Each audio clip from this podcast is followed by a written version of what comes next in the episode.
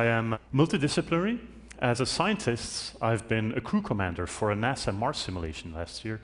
And as a, an artist, I create multicultural community art all over the planet. And recently, I've actually been combining both. But let me first talk a little more about that NASA mission. This is the HI-SEAS program.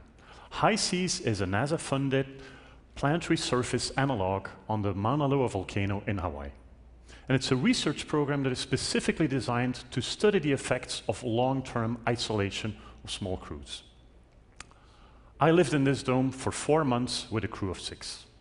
Very interesting experience, of course. Uh, we did all kinds of research. Um, our main research was actually a food study, but apart from that food study, developing a new food system for astronauts living in deep space, we also did all kinds of other research.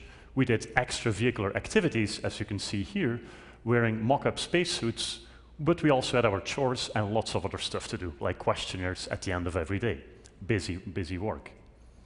Now, as you can imagine, it's quite challenging to live with just a small group of people in a small space for a long time. And there's all kinds of psychological challenges.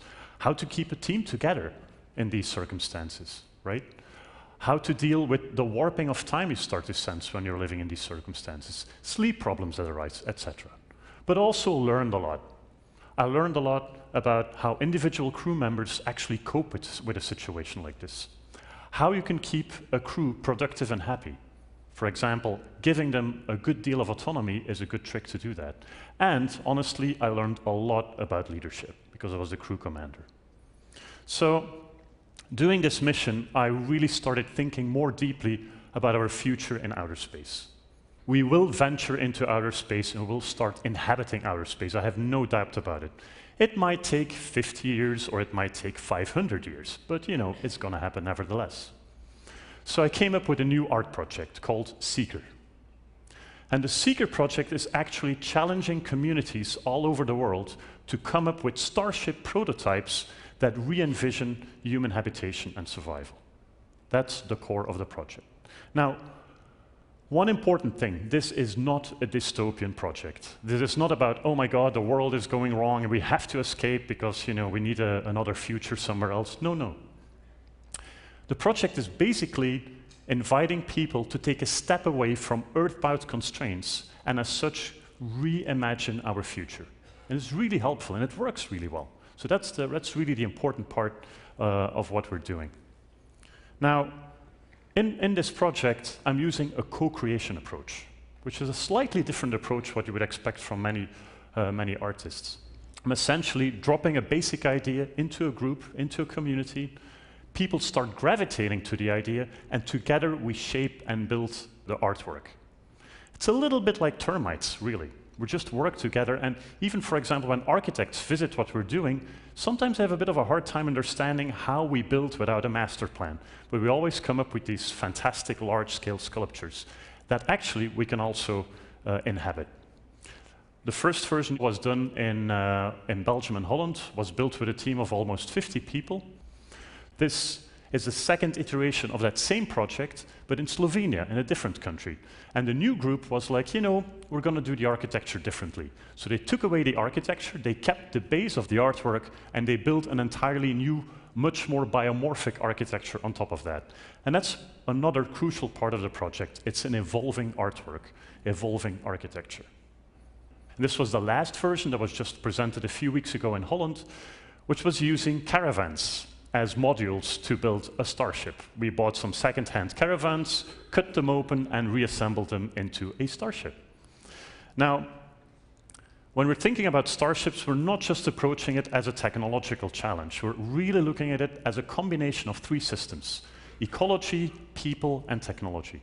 So there's always an ecological, strong ecological component in the project. Here you can see uh, aquaponic systems that are actually surrounding the astronauts so they're constantly in, in contact with the food or part of the food that they're eating. Now, a very typical thing for this project, project is that we run our own isolation missions inside these art and design projects. We actually lock ourselves up for multiple days on end and test what we built.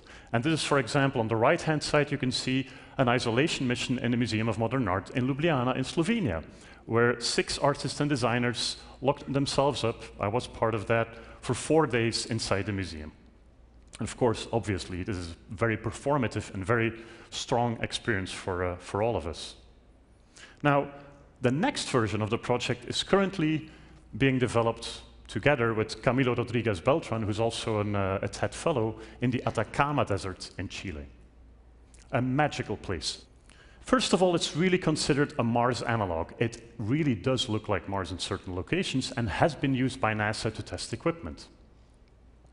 And it has a long history of being connected to space through observations of the stars. It's now home to ALMA, this large telescope that's, uh, that's being developed there. But also, it's the driest location on the planet. And that makes it extremely interesting to build our project, because suddenly sustainability is something we have to, we have to explore fully. We have no other option. So I'm very curious to see what's going to happen. Now, a specific thing for this particular version of the project is that I'm very interested to see how we can connect with local population, native population. These people have been living there for a very long time and can be considered experts in sustainability. And so I'm very interested to see what we can learn from them and have an input of indigenous knowledge into space exploration. So we're trying to redefine how we look at our future in outer space by exploring integration of biology, technology, and people, by using a co-creation approach, and by using and exploring local traditions and to see how we can learn from the past and integrate that into our deep future. Thank you.